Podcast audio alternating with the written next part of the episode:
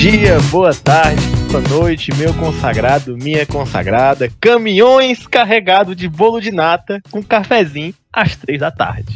Como é que vocês estão? Espero que estejam bem. Eu estou muito bem, graças a Deus.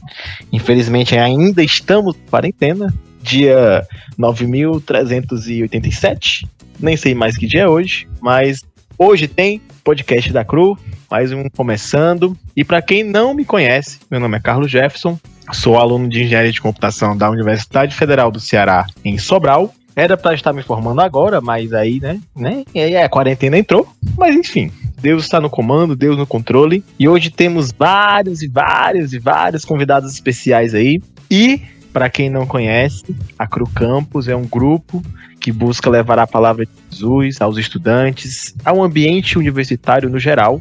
E se você quer nos conhecer melhor, temos aí nossos Instagram da vida, nosso Facebook da vida, YouTube, e também temos um site que é global, é, vocês entendem, vocês são da geração nova aí que sabe de internet. Acessem crucampus.org e lá tem muitas informações extras, muitas atividades que nós fazemos. E é isso aí. Mais um podcast começando.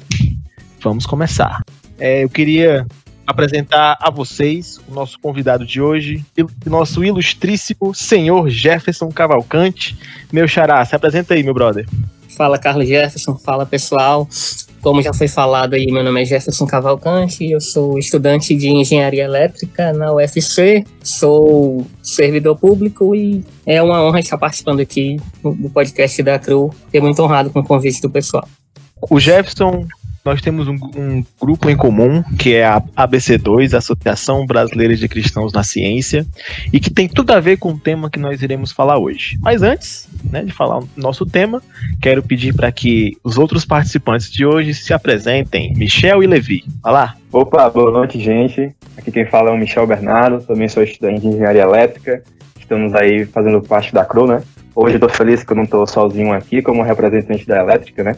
Geralmente tem só eu da elétrica. E é isso. E a gente possa ter um podcast aí proveitoso. E vamos lá. Eu sou o Levi, Gideon Levi, curso Engenharia de Computação na UFC. E eu estou com muita vontade de comer um bolo de cenoura com chocolate e um cafezinho. Bolo de nata, maior, maior, mas faz São bons, os dois são bons. É, então, gente, vamos orar aqui pra gente começar. E quem vai orar é o Levi.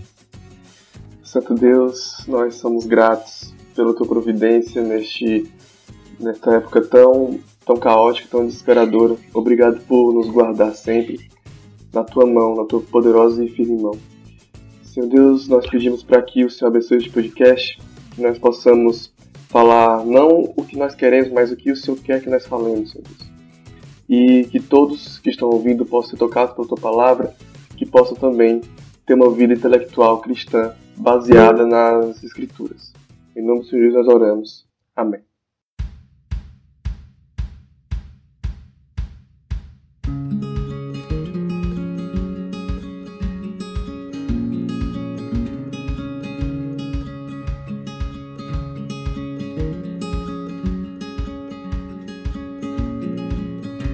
Então, nós iremos começar, meus queridos e minhas queridas.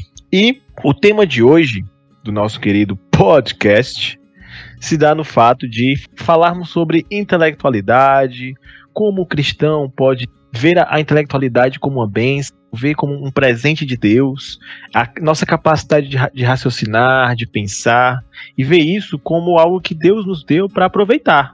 Nós não temos uma massa encefálica para nada, só para ouvir funk. Não é só para isso, gente. É para aprender coisas boas, ouvir coisas boas, ensinar coisas boas. Não é, não é para fã, não é para não é, não é para esse tipo de perdição não, gente. Beleza? E como servir a Deus, principalmente como servir a Deus com nosso intelecto, com a nossa sapiência, ok? E hoje para a gente começar o nosso, nossa conversa, eu queria discutir com vocês o que nós entendemos como intelectualidade. É um mistério? Não é. É algo que é difícil de definir? Talvez. Mas isso eu vou deixar para os nossos convidados, não é verdade? Grande, querido Jeff.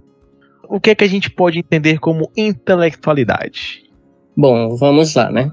De forma bem resumida, eu diria que intelectualidade é um sinônimo de inteligência. Tipo, se a gente analisar a origem da palavra, né? Intelectualitas está relacionada à nossa inteligência e à nossa faculdade, à nossa capacidade de entender as coisas, entender o mundo ao nosso redor, entender a realidade. Então, intelectualidade seria, de forma geral, né, uma definição bem simples, seria a nossa inteligência. E quando eu penso em vida intelectual, eu particularmente definiria como uma vida de estudos, esses estudos podem ser acadêmicos ou não, e uma busca por conhecimento, que também pode ser um conhecimento técnico ou não.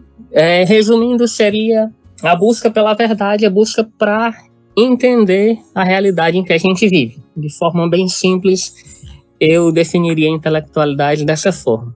Vixe, falou, falou, falou fino, falou meu, você falou o fino. E é exatamente como o Jefferson falou, né? Ele, o cara aí deu aí até a definição. A, aquilo ali foi latim? Sim, sim, intelectualitas é do latim. Olha aí, cara, que nós estamos apenas evoluindo nesse podcast, cara. Tá vendo aí o nível? Poucos têm isso aí. Poucos têm. Então. O que é que eu tô fazendo é, aqui? É, o que é que eu tô fazendo aqui também? Eu não sei. Pois eu não é. sei. Olhando para essa definição, acredito eu, né, que é seguro dizer que só nós humanos temos essa capacidade. Só nós humanos temos essa possibilidade de aprender, de enxergar o mundo, de olhar aqui, ligar o conhecimento, né? Aquela figurinha dos pontinhos, né? Ah, são vários pontinhos, várias cores, vários tipos de conhecimento, né? Ligar ali os pontos, raciocínio, inteligência e tal. Tudo isso tem a ver com intelectualidade. E sabendo disso, acredito que na Bíblia nós temos uma primeira utilização da intelectualidade no homem. Não sei se vocês lembram, mas quando Deus criou Adão, o que foi que Deus deu a Adão para fazer? Alguém aí, algum convidado arrisca dizer? Todos são universitários, não tem como correr. Nomear os seres vivos. Exatamente. Cara, o que seria desse podcast sem o Jefferson? Exa exatamente isso. Quando Deus formou o homem, um dos primeiros serviços que ele deu, que, que Deus deu ao homem, foi justamente esse: dar nome aos, aos animais, às plantas, aos, às coisas vivas, trabalhar, entender como é que são as estações, plantio, colheita. Então, tudo isso era um trabalho intelectual. Exigia que Adão tivesse, tivesse a capacidade de quê? Observar, criar. Dominar, né? Dominar também. Então, é, a gente pode ver isso também como um traço, uma assinatura de Deus na sua criação, no caso, na concepção do homem, porque a única entidade que pensa também, que, claro, muito melhor do que nós, é Deus. E Deus, ao criar o homem à imagem e semelhança dele, ele nos deu também capacidade. Se nós pensamos, é porque Deus pensou primeiro. Compreendem que lindo isso, não é? Poder compartilhar de Deus a capacidade, mesmo que que em um nível, em um patamar bem mais baixo do que o de Deus, a gente conseguir pensar, a gente conseguir atribuir valores ao conhecimento. Eu vejo isso de uma forma muito bela. Eu lembro do livro do Douglas Wilson, que ele fala né, sobre a contemplação, a nossa capacidade de contemplar a criação. E hoje, no, na gravação desse podcast, dia 30 de 5 de 2020, às 8h54, podemos lembrar do, do lançamento da Demo 2, ou seja, a demonstração de um lançamento da SpaceX, que é a, empresa aeroespacial lá do, do Elon Musk, em convênio com a, com a NASA. Hoje eles lançaram versão demonstração de um foguete habitado, astronautas lá dentro. E, cara, o tamanho daquele projeto, cara, o tanto que o homem já evoluiu desde os anos 60, por exemplo, nos seus conhecimentos aeroespaciais, astronômicos. Então, cara, vendo o tamanho daquele projeto, tanto de coisa envolvida, a gente como engenheiro, a gente, é, acho que todos nós aqui fa fazemos cursos de engenharia. Menos a elétrica, a elétrica é um pouco mais rebaixada, vai. Mas eu não quero causar. Mas vocês não estão preparados para isso. Só não vou te responder porque tu é o, o mediador aí do podcast, viu? Eu posso. Exatamente. Há controvérsias, há controvérsias. Propriedade.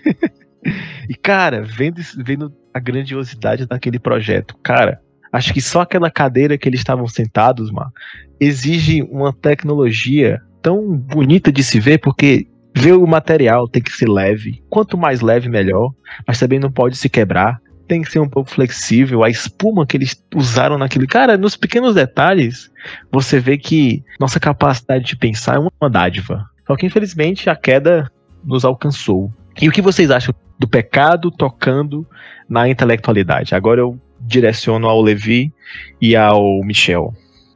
Carlos Jefferson, é, a respeito ainda desse primeiro, tom, desse primeiro ponto, né, de que a gente vê aí uma evolução ao longo da história, né, eu creio, né, pelo que a Bíblia relata ao longo do Antigo Testamento, e que a intelectualidade, né, essa inteligência, como tu falou, né, é uma espécie de rastro do que Deus deixou em nós, do que Deus fez em nós, e sem dúvida, essa inteligência, essa, essa capacidade, ela vem de Deus, né, eu fiquei assim muito impactado, né, quando eu li aquele texto de Êxodo, né, que quando Deus dá todas as instruções a respeito de como deveria ser o templo, como deveria ser todas as ornamentações e tal, tem uma parte específica que ele fala que Deus deu capacidade para que alguns homens com muita maestria fizessem as artes, fizessem as as pedrazinhas lá, né, elas precisavam ser traçados, né, com o nome, etc, né? Sim, sim.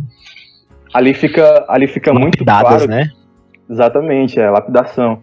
Ali fica muito claro que Deus, para a sua glória, né, para que a sua obra seja feita, ele dotava os homens com certa capacidade, né? E também é muito interessante, porque muitos homens veem isso, né? E aí também pode ser algo que a gente pode falar mais à frente, mas muitos homens veem isso e ao invés de glorificar Deus, se glorificam, né? Se autoglorificam. Sim. Sim. Era só aproveitando aí a, as falas do Carlos Jefferson e do Michel e fazendo um link daquela primeira definição que eu trouxe com o que vocês falaram, é interessante, né? O Carlos Jefferson falou em rastro de Deus da criação, e se a gente pegar aquela definição que eu dei sobre a busca pela verdade, é interessante que o trabalho intelectual do cristão consistiria em buscar esse rastro de Deus na criação por meio da, das ciências e das diversas áreas de conhecimento. E se a gente fosse mais fundo ainda, a gente poderia dizer que, em última instância, o trabalho intelectual do cristão, essa busca pela verdade, seria uma busca, em última instância, por Deus, que é a verdade suprema. Então, só fazendo essa pontuação, que eu achei interessante o que vocês falaram, e fazendo esse link com aquela primeira definição para a gente entender e construindo esse pensamento de como o cristão constrói essa intelectualidade.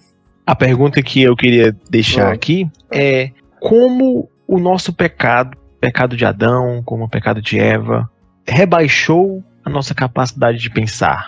A consequência do pecado de Adão e Eva na intelectualidade do ser humano influenciou bastante na na deturpação dela. A gente pode ver que o ser humano tirou do seu santuário Deus, tirou Deus do seu trono, que, que estava em nós, então colocou o seu próprio ego. Então o ser humano acabou deturpando essa, essa, essa intelectualidade, buscando outras filosofias, como o próprio Jefferson falou, ele busca a Deus, mas muitas vezes busca Deus de forma errada. Quase sempre, né, o ser humano busca Deus de forma errada. E assim nasce a deturpação dessa intelectualidade. O ser humano cria outras filosofias, cria outros deuses, a própria ciência, ela mesmo mesmo fazendo muitas coisas para o bem, criou muitas coisas para o mal, né?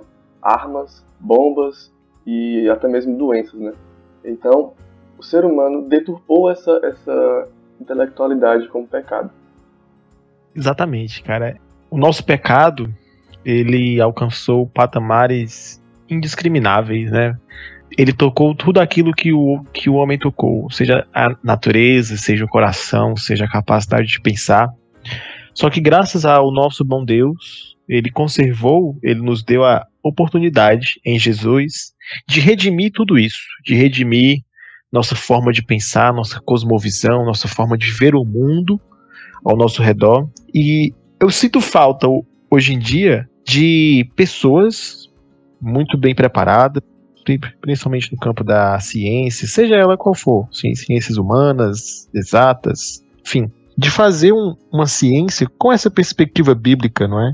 Seria é. muito interessante se as pessoas que estão na, nas igrejas fizessem ciência para adorar a Deus, para mostrar que tudo foi redimido pe pelo sangue, inclusive a ciência.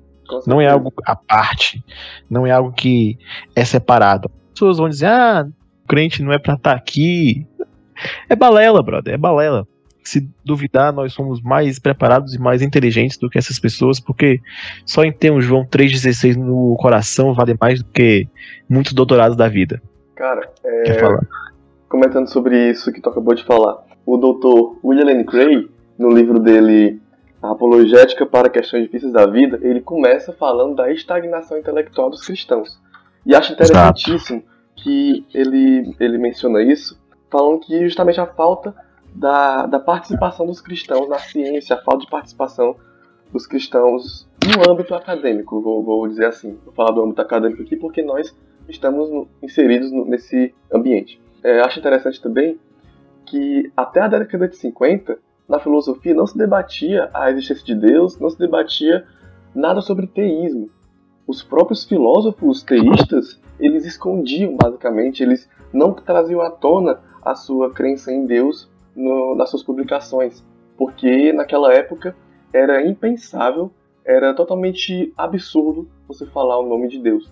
Então chega ali Alvin Plantinga, né, um dos filósofos e teólogos mais mais respeitados, né, mais influentes da história, usado por Deus ali, e ele já lança livros a, a respeito de Deus, a respeito da existência de Deus, e ele traz à tona, finalmente, o debate sobre Deus. Ele trouxe de volta o debate sobre Deus e está perpetuando até hoje. Está né? Tá existindo esse debate até hoje e graças a Deus estão existindo aí teólogos e filósofos, são poucos ainda, são, porque enfim foi uma mudança, é, entre aspas, que faz pouco tempo. Né? Então começou a vir filósofos e teólogos falando a respeito de Deus, falando, pregando na verdade, né? pregando Cristo né? no âmbito acadêmico e graças a Deus que está invadindo outros campos. Eu, eu só gostaria de ler aqui uma, uma parte que um, um filósofo ateu falou sobre é, a dessecularização do âmbito acadêmico, né, a dessecularização da academia. Em filosofia, argumentar a favor do teísmo tornou-se, quase que na calada da noite, academicamente respeitável, tornando a filosofia um lugar favorável para a entrada no mundo acadêmico dos mais inteligentes e talentosos teístas da atualidade. Deus não está morto na academia, ele voltou à vida no final dos anos 60 e continua vivo e bem em sua última fortaleza acadêmica, os departamentos de filosofia. O que eu discordo aqui é que ele falou a última fortaleza, né? Na verdade foi a primeira e Deus está invadindo outros campos, está invadindo né, é, é, a ciência, está invadindo a engenharia, está invadindo outros campos aí. Aos poucos, sim, eu considero que é aos poucos, mas está fazendo grande diferença, né? Então, puxando esse gancho que o Levi nos deu, jogo a pergunta à mesa. Não é uma mesa, é uma mesa virtual. Tá? Por que o cristão deve desenvolver uma vida intelectual sadia, baseada na Bíblia, com o que Deus quer da nossa vida intelectual? Bom, começando aqui, né, eu vou começar citando algo que o Carlos Jefferson já falou aqui. O primeiro ponto primeiro motivo que eu acho pelo qual o cristão deve desenvolver uma vida intelectual é que a inteligência ela é uma benção de Deus e que, portanto, ela deve ser usada para a glória de Deus. Então, eu acho que esse é o primeiro ponto, né? Que é usar a inteligência que Deus nos deu para construir um conhecimento que pode edificar alguém e um conhecimento que glorifique a Deus. E como diria John Stott, crer é também pensar. E muita gente tem essa ideia equivocada de que de que é, razão e, e, fé não se misturam, de que cristão é, é um grupo de pessoas alienadas que não pensa e não tem nada mais distante da realidade do que isso, né? E em relação a essa questão de de associar razão e, e fé, é interessante a gente entender que a fé cristã não é contrária à razão. Isso é um mito que foi que foi formado há muito tempo, acho que ali por volta da Idade Média, e ele se perpetuou, e como o, o, o Levi ressaltou na fala anterior dele, é um mito que, graças a Deus, tem, tem sido quebrado dentro da academia. E em relação à, à fé, é interessante que a gente lembre que, embora haja elementos dentro da nossa fé que a razão não explica, foi para explicar esses elementos que Deus nos deu as Escrituras, que Deus nos deu a Bíblia. Então, nós temos aí o que algumas pessoas costumam chamar de o livro da criação, né? a, essa parte, esse âmbito da realidade que pode ser explicado pela razão e que traz em si os rastros de Deus, como a gente já falou aqui, e temos também o, o livro da Revelação, que contempla aquilo que é também verdade, porque está relacionado ao próprio Deus, mas que a ciência, devido às suas limitações, não não consegue explicar, não é algo que é explicável pela razão. E outro ponto que eu acho interessante é que também tem um pouco do que o Levi falou anteriormente, é que a gente deve desenvolver essa vida intelectual, porque ao longo de toda a história cristã, nós vemos cristãos, servos do Senhor, que se dedicaram a essa vida intelectual no, nos tempos mais antigos, sobretudo as ciências humanas, a filosofia e a teologia, e mais recentemente com o avanço da ciência também em outras áreas como, como a tecnologia, mas se a gente for analisar toda a história da igreja, havia sempre cristãos que estavam dedicados ao estudo. O próprio Paulo, quando ele escreve a Timóteo, no finalzinho da segunda carta que ele escreve a Timóteo, ele ele pede que Timóteo traga algumas coisas que ele havia deixado em Troade, inclusive os rolos e os pergaminhos, ou seja, os livros daquela época, que provavelmente estavam relacionados com as escrituras, mas também é possível que tivesse algum outro conteúdo ali intelectual, já que Paulo era um alguém muito culto. Então a gente vai percorrendo ao longo da história na patrística. A gente tem escolas como a escola de Alexandria e a escola de Antioquia, que também tinha uma uma tradição filosófica e teológica forte, passando pela Idade Média, ali no começo a gente tem o próprio Agostinho, que é um, além de um grande teólogo, era um grande filósofo. A gente tem um desenvolvimento muito forte das ciências e da filosofia com os escolásticos, com Tomás de Aquino, com Anselmo de Cantuária. A gente segue essa tradição e que ganha mais força ali no período pós-reforma e vai seguindo se a gente for pegar ainda hoje um, vou tentar encontrar filósofos mais contemporâneos, filósofos, teólogos, cientistas de uma forma geral, a gente tem aí desde o século passado, no século XIX, a gente poderia citar nas mais diversas áreas do conhecimento, Chesterton, próprio C.S. Lewis, o William Lane Craig e o Alvin Plantinga, que o Levi já citou aqui, o próprio Ravi Zacarias, que, que partiu para a glória mais recentemente, Alistair McGrath, Norman Geisler, o próprio Joseph Ratzinger, que é um, um filósofo e um teólogo muito respeitado. Então, o outro ponto aqui, só para eu passar a bola para vocês, eu queria ressaltar esse, que essa vida intelectual é algo que fez parte da história da igreja desde os primórdios, lá com a igreja primitiva, com Paulo, e que está presente ainda hoje e que, como o Levi falou, graças a Deus, tem ganhado mais força agora com a quebra desse mito de que razão e religião são territórios totalmente avessos e que um não se relaciona com o outro. Então, basicamente, são esses pontos. Eu vou deixar que vocês continuem aí falando mais a respeito disso e respondam essa pergunta também. Tem mais o que falar.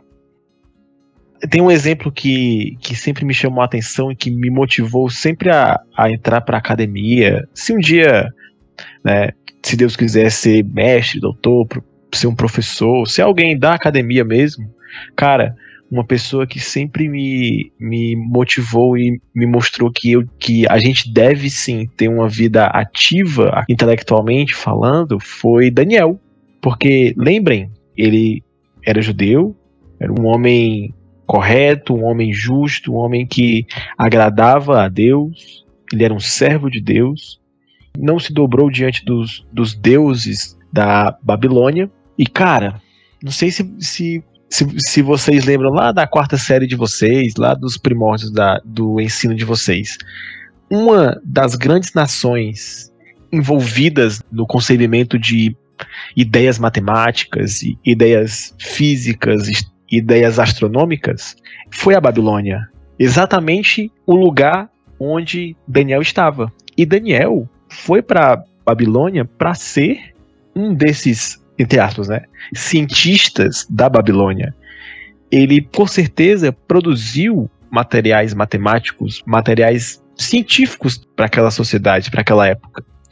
Ele e os seus, e os seus companheiros, eu só lembro do, de, dos nomes diferentões, que é Sadraque, Mesaque e Abednego por causa da música, mas aqueles homens que não se curvaram diante dos deuses falsos e adoravam o Deus verdadeiro eram grandes intelectuais, eram grandes intelectuais da época, daquela sociedade na Babilônia.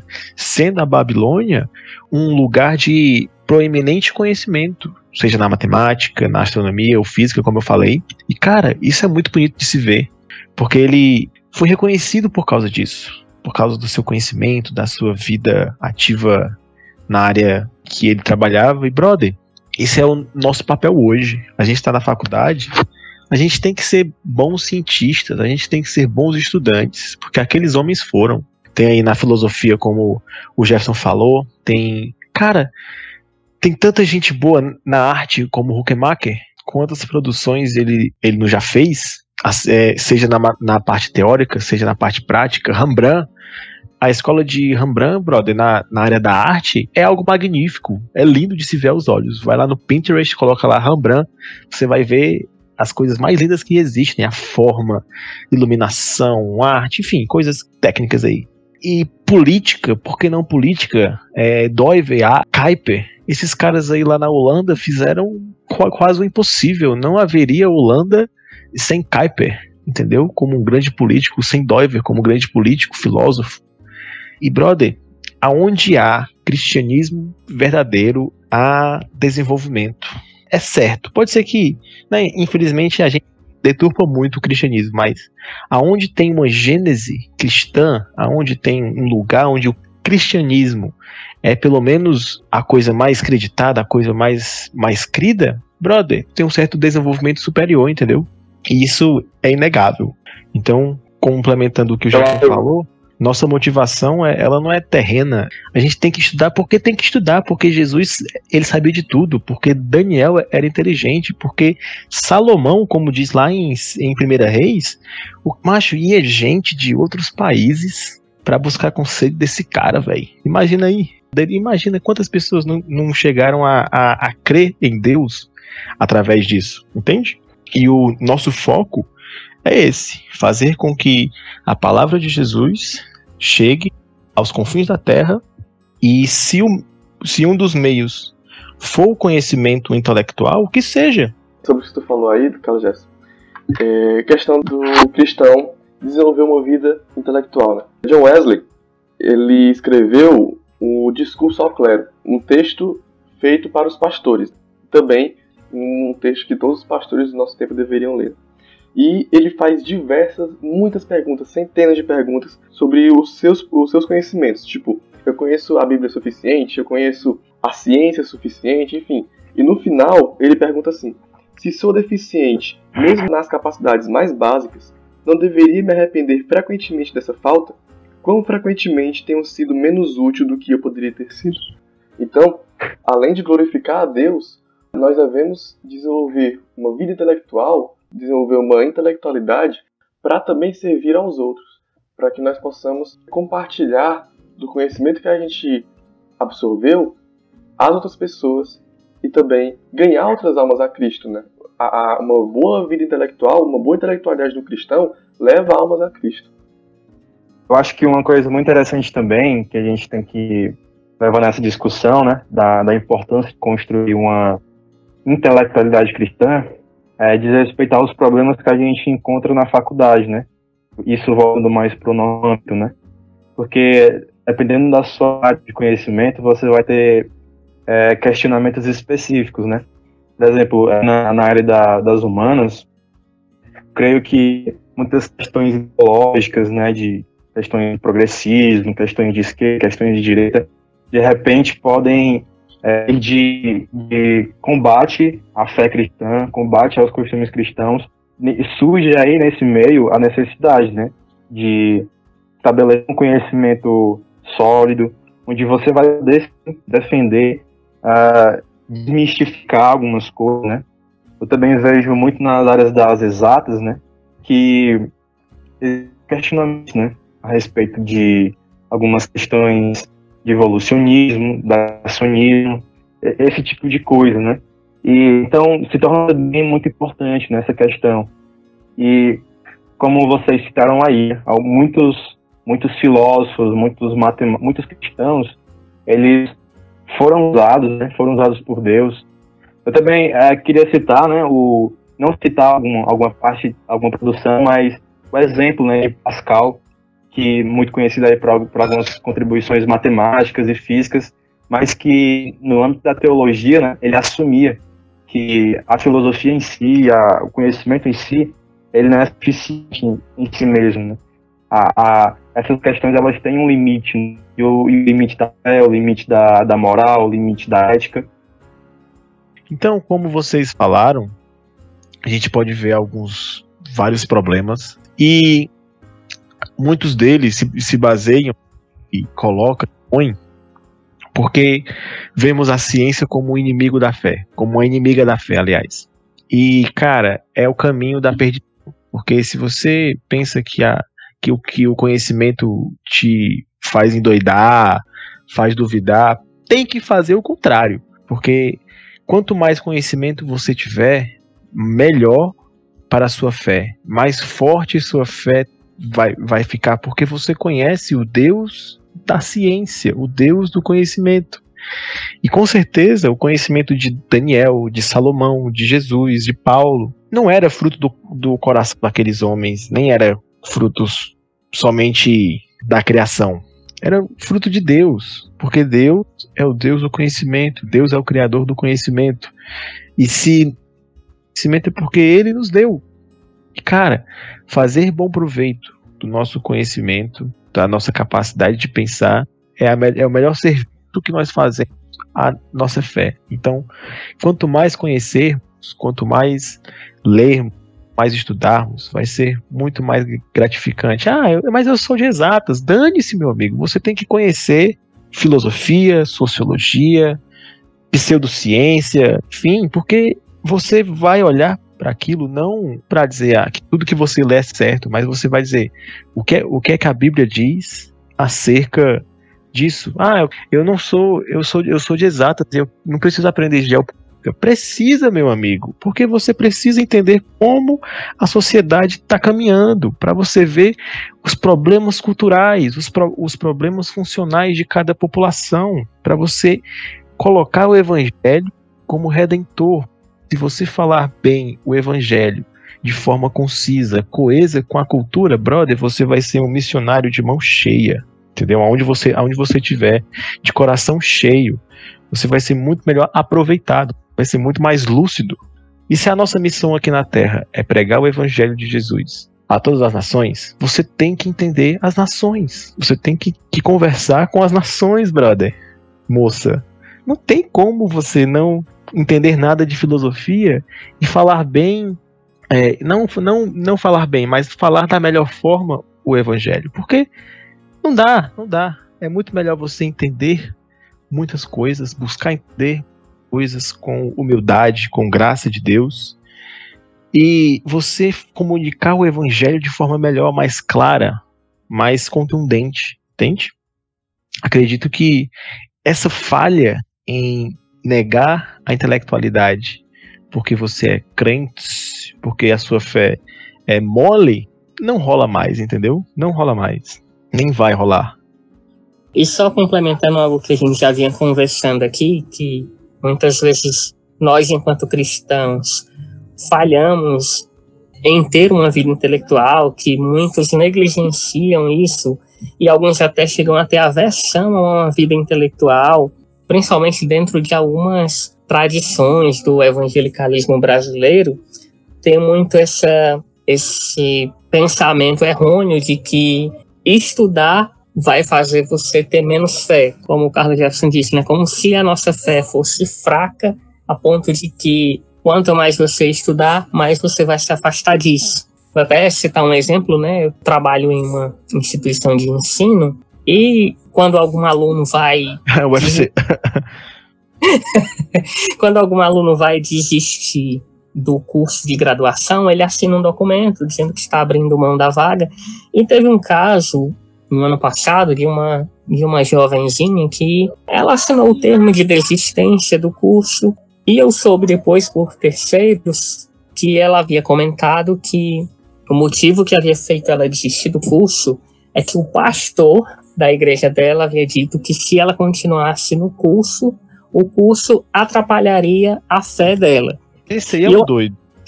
Eu até entendo que alguns ambientes são mais hostis para a fé cristã, alguns ensinamentos eles vão de encontro ao que a gente acredita, algo que até o Michel falou anteriormente. Não só o que acreditamos, mas, mas o que é verdade, né? Convenhamos. Pois é.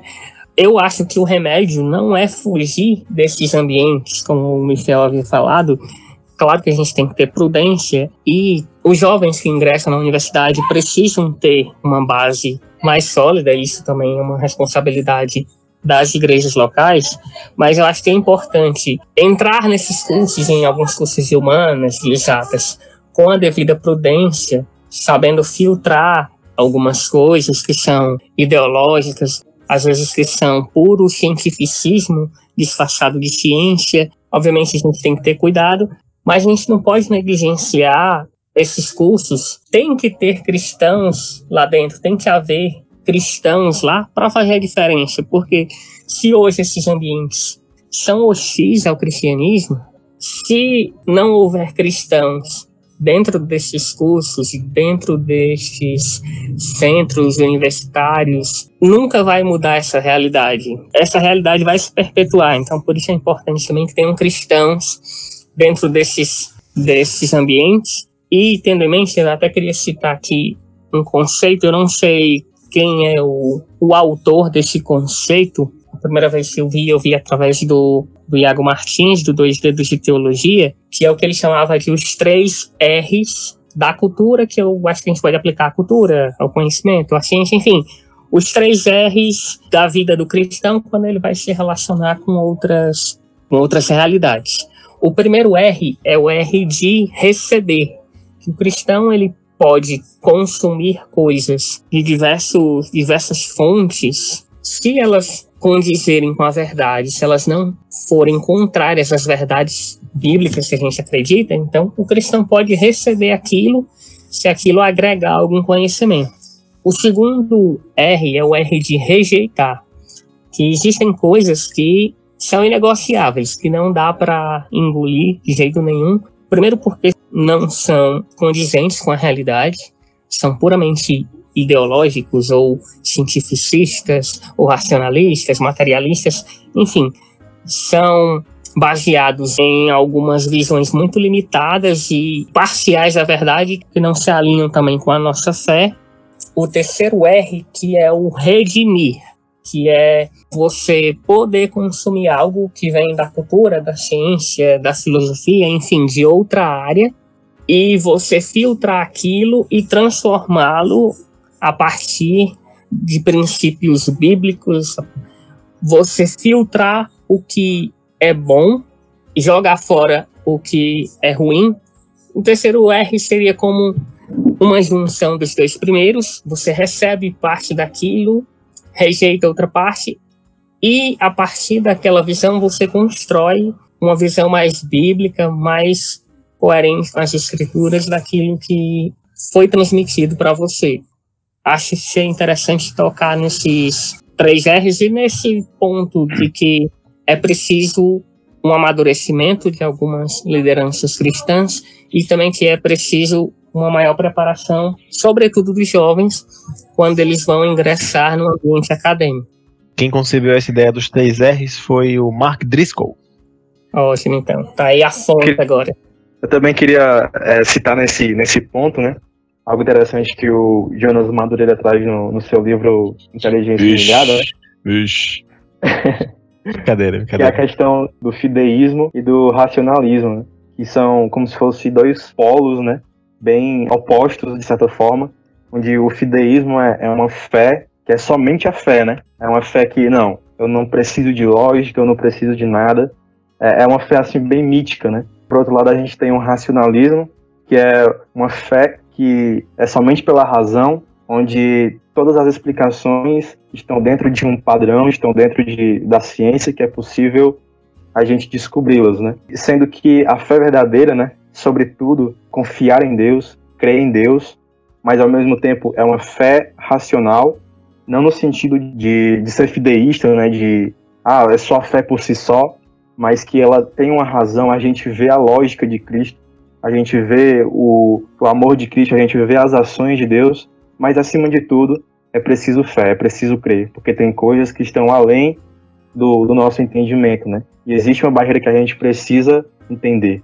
E esse, esses dois tópicos, né, de certa forma, eu creio que eles acabam influenciando numa não formação da intelectualidade do, do cristão, né, de certa forma. Isso em todos os âmbitos, né? No trabalho, na faculdade e por aí em diante.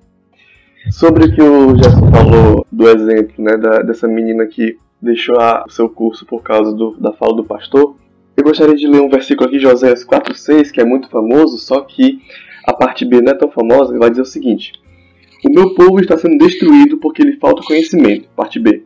Porque tu, sacerdote, rejeitaste o conhecimento, também eu te rejeitarei, para que não seja sacerdote diante de mim, visto que te esqueceste da lei do teu Deus, também eu me esquecerei de teus filhos. Então Oséias fala aqui que é, a consequência do pecado do povo de Israel também é culpa dos sacerdotes. Os sacerdotes eles esqueceram a lei, eles rejeitaram o conhecimento de Deus e assim todo o povo se debandou. Então, existe uma falha muito grande da liderança eclesiástica atual. Existe um teólogo chamado David Wells que ele disse que a geração atual de pastores, ele chamou essa geração de os novos incapacitadores, porque eles focam muito em marketing, focam muito em, em tudo, menos em lhe ensinar uma boa teologia às suas ovelhas. Então isso acaba fazendo, formando uma geração inteira de pessoas analfabetas teologicamente. E principalmente isso no interior. Né? Eu, eu vou contar aqui um exemplo rapidinho. Aqui foi uma cidade no interior que o pastor disse que Calvino seguia os pensamentos capitalistas de Karl Marx.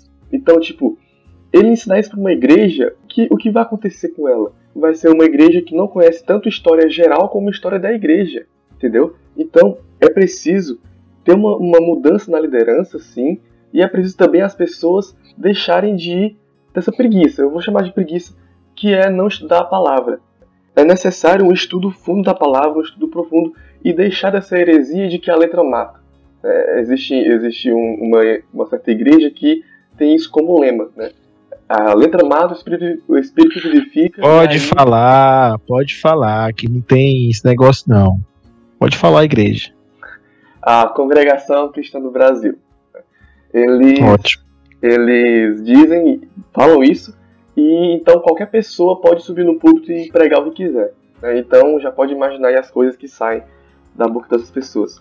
Então, é uma igreja que não instiga o povo a, ler a Bíblia, uma igreja que não instiga o povo a estudar a Bíblia. Então, o próprio Oséias fala, né? O povo está sendo destruído porque lhe falta conhecimento. E no mesmo livro de Oséias, no capítulo 6, ele fala que Deus prefere conhecimento ao invés de holocaustos. Prefiro o conhecimento de Deus ao invés de holocaustos. Então, o que Deus quer de nós é que nós o conheçamos. E como nós vamos conhecer? Por meio das Escrituras, somente. Não é por meio fontes externas, mas sim através das escrituras. Então, se a gente não tiver centrado nas escrituras, a gente não vai para frente. E aí vamos continuar com essa geração analfabeta, tanto intelectualmente como teologicamente. Ah, sim, só para deixar claro, né? A, a, nossa intenção aqui não é dizer que nós somos seres super evoluídos, né, seres acima de outros, né? Na verdade, o que a gente está querendo instigar, né, é a formação. Se você não tem uma, uma boa formação intelectual cristã, que a gente almeja mesmo é ajudar, é contar o nosso exemplo, né? Porque eu, quando entrei na, na universidade, né, eu não tinha é, muito embasamento teológico, muito, emba muito embasamento científico a respeito de algumas coisas, né? Então, a nossa intenção aqui realmente é, é ajudar, né? E só complementando algo que o Michel até já falou, só reforçando e falando com outras palavras, algo que ele falou quando citou o Jonas Madureira, é interessante também a gente ressaltar esse cuidado que os cristãos devem ter para fugir dos extremos. Né? A gente falou que é um problema enorme viver de forma alienada do, do conhecimento, ter essa alienação intelectual, mas é importante também a gente ter cuidado para não cair num, num intelectualismo, numa idolatria da vida intelectual, que é o extremo oposto, né? A gente tem que ter muito cuidado para manter esse equilíbrio. O John Stott, no livro crer é também pensar, ele foca muito nesse, nessa questão do equilíbrio que a gente precisa ter entre crer e pensar, né? Entre a fé e a razão, entre ciência e religião, enfim, esse equilíbrio dentro da vida intelectual, para a gente nem, para nós não sermos nem totalmente alienados intelectualmente e para que nós também não sejamos idólatras da inteligência. E outro ponto que eu queria falar que tem um pouco a ver também com o que o Carlos Jefferson falou, daquela questão da contextualização do evangelho, do quanto o conhecimento é importante para a gente contextualizar o evangelho com outras culturas e com outras crenças de outras pessoas, ou até mesmo com a ausência de crença de outras pessoas. Mas, enfim, só falando nessa questão da importância da intelectualidade na apologética, aquilo que o Carlos Jefferson falou sobre ter conhecimento Independente se você é um estudante de engenharia, por exemplo, você ter conhecimento de filosofia, de tecnologia, de, de geografia, um pouco de questões relacionadas à geopolítica, enfim, ter conhecimentos nas mais diversas áreas é importante para você criar o que algumas pessoas chamam, dentro da apologética, se não estiver enganado, esse conceito é tratado principalmente pelo Alistair McGrath, que é a questão do que ele chama de pontos de contato. É você pegar elementos da vida comum, da cultura, por exemplo, e você usar esses elementos para linkar com o evangelho, ou seja, você usar aquilo como uma forma de se aproximar das pessoas e não chegar diretamente falando do evangelho, que muitas vezes expor o evangelho diretamente pode é, afastar a pessoa então, essa questão dos pontos de contato é importante para você se aproximar da pessoa, ter uma certa relação, ganhar uma certa confiança para você conseguir apresentar o evangelho para ela, até mesmo de forma mais lenta e mais gradual. Só um ponto que eu acho importante é isso, é ter conhecimento de diversas áreas ter conhecimento de mundo, ter uma bagagem intelectual que lhe permita. Capital cultural. Perfeito. Ter um capital cultural para fazer esse contato com os descrentes de forma que você consiga transmitir o evangelho para eles. Até porque eu vou citar aqui, se não me engano, é o pastor Tassos Licurgo, que sempre cita isso, que ele ressalta que o papel da apologética não é convencer a outra pessoa, não é converter a outra pessoa, porque quem converte é o Espírito Santo. O papel da apologética é quebrar as barreiras que a pessoa possa ter com o evangelho. Então, é você mostrar para ela, através de uma conexão com outras áreas do conhecimento, com outras áreas do saber, de que a nossa fé ela é uma fé plausível, é uma fé que faz sentido. Eu acho que um dos pontos mais importantes da intelectualidade para a apologética é esse, é construir esse capital cultural, essa bagagem intelectual para você conseguir se aproximar das pessoas e romper essas barreiras que impedem muita gente de ouvir o evangelho.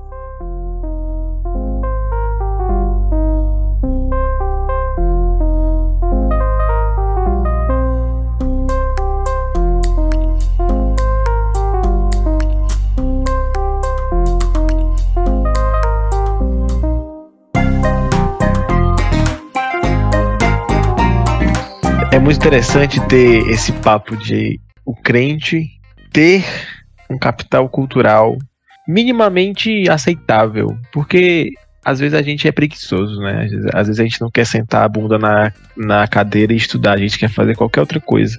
Mas o nosso chamado é um chamado cultural, é um chamado intelectual também. E fazer o evangelho conhecido é uma necessidade, é uma, é uma missão dada a nós. E quanto melhor a gente se desenvolver nisso, no conhecimento, melhor a gente vai poder passar o evangelho para outra pessoa. E por fim, mas não menos importante, queríamos aí deixar algumas indicações de livros. E eu começo, se vocês puderem, um dia comprar, um dia, sei lá, ter o, o e-book pela Amazon ou qualquer outro leitor aí, ou qualquer outra coisa de vendas. Não baixa eu indico. PDF, viu? Não baixa PDF. É, É, ó, baixar PDF é pecado, você tá desrespeitando o autor e é pecado. É pecado. É o autor da vida que vocês estão aí desrespeitando. E vocês gastam dinheiro com lanche. Hoje em dia, um, um e-book é 5 reais. Vocês não têm nenhuma desculpa. Ah, muito caro o livro. Compra o e-book, é 5 conto. Aproveita a promoção aí. HarperCollins aí tava dando livro a, livro a balde aí. Então, enfim. Eu posso indicar alguns livros. Eu vou dizer só, só dois, só dois. Pra não deixar muito sobrecarregado.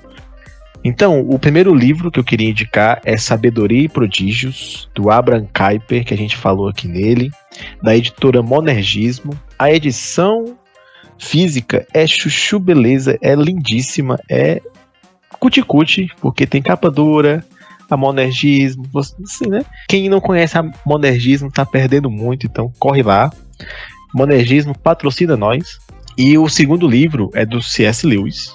O nome dele é Cristianismo Puro e Simples. A edição que eu acho mais bonita, a tradução é bem feita, a capa é uma obra de arte, é da Thomas Nelson. Podem colocar C.S. Lewis, Cristianismo Puro e Simples, Thomas Nelson, Thomas Nelson, vocês vão ver o que é uma edição linda e maravilhosa e Eu- barata. Eu vou colocar no- É os links na descrição, pra ficar mais fácil. Beleza. Teremos link na descrição.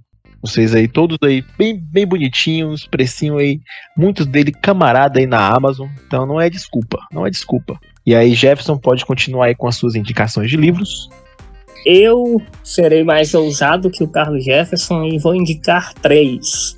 Espero que eu não esteja repetindo aí a dica que alguém ia indicar. O primeiro livro que eu queria indicar, eu até já citei ele aqui, é um livro um pouco mais antigo, que é o Crer é Também Pensar, do John Stott, que foi publicado pela editora Ultimato.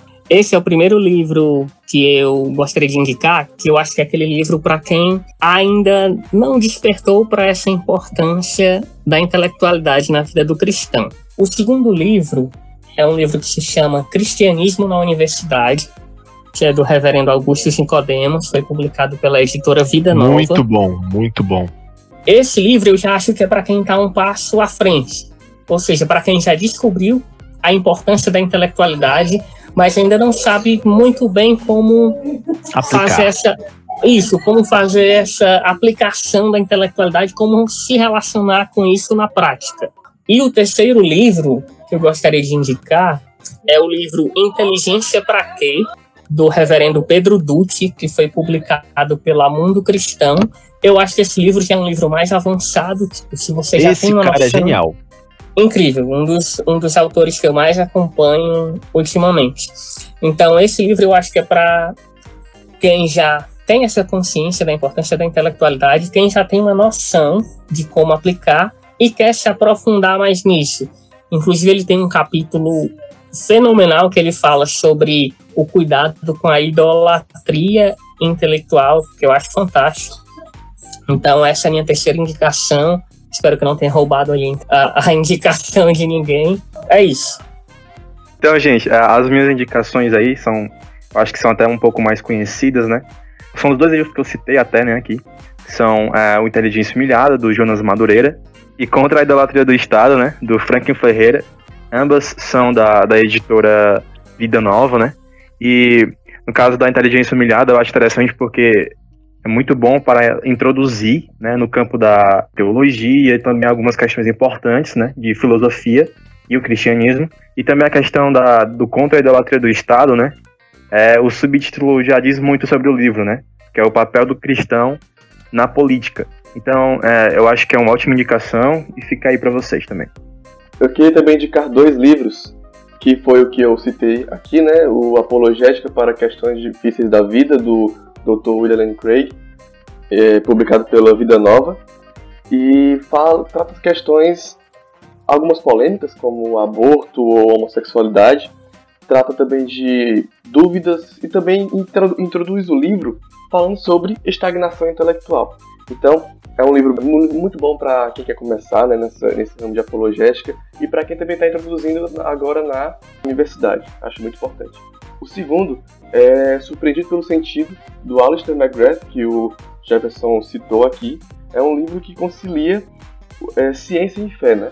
O Alistair, como um grande cientista e um grande teísta também, nesse livro ele concilia né, esses dois, como o Jefferson falou, né, não se contradizem, né, mas sim eles se completam. Então, ele mostra né, como a ciência e fé juntas fazem sentido. E esse livro é publicado pela é, editora Agnus.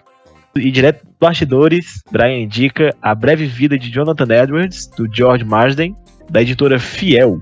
Então, vocês aí têm muito material, vão largar de preguiça seu bando de jovem preguiçoso, vão estudar, vão, vão ler, vão aprender mais de Deus, mais sobre o mundo. E é isso aí, o recado tá dado. A gente também compartilha da preguiça de vocês, mas a gente está tentando. Deus tem piedade de nós. E aqui encerramos mais um podcast, graças a Deus. E eu queria pedir para que alguém orasse, para que a gente pudesse encerrar em grande estilo. Amém. Oremos. Santo Deus, Pai amado, nós te agradecemos por essa gravação por tudo que foi dito, por tudo que tu nos abençoou, Senhor. E Deus, eu te peço, Pai, que esse podcast possa abençoar a, a vida de muitas pessoas e que as nossas vidas, Pai, também sejam abençoadas por Ti, Senhor. Que nada, Senhor Deus, seja feito para a nossa glória, tudo para a Tua honra, Senhor, e que o, o Teu nome, o Teu Evangelho, os Teus ensinamentos sejam propagados, Deus, por meio também deste podcast, Senhor. Em nome de Jesus, Pai, eu te peço que tu abençoe nossa vida acadêmica, que tu abençoe nossas vidas uh, nos trabalhos e assim por diante, Deus. Então, Pai, nós te glorificamos, nós te bendizemos. Obrigado por tudo, Santo Senhor. Em nome de Jesus, amém. Então é isso, pessoal. Graças a Deus, encerramos mais um podcast. Contamos com vocês para ouvir, compartilhar. Falem bem da gente. Estamos ficando famosos. E nos procurem aí nos, nas nossas redes sociais, podem conversar, a gente não morde. A gente tá longe, né? Infelizmente. Então a gente não tem como morder ainda. Mas enfim. É isso aí. Escutem-nos, compartilhem-nos e Deus abençoe vocês. Que essa quarentena acabe logo e que vocês estejam orando por isso. Orem a Deus, peçam a Deus, jejuem se possível, porque a situação é séria. Espero voltar logo a Sobral, a vida comum, a vida de igreja, principalmente. Ah, que saudade, velho, que saudade. E é isso. Cheiro no olho, abraço, valeu, valeu, falou e até, até mais. Tchau.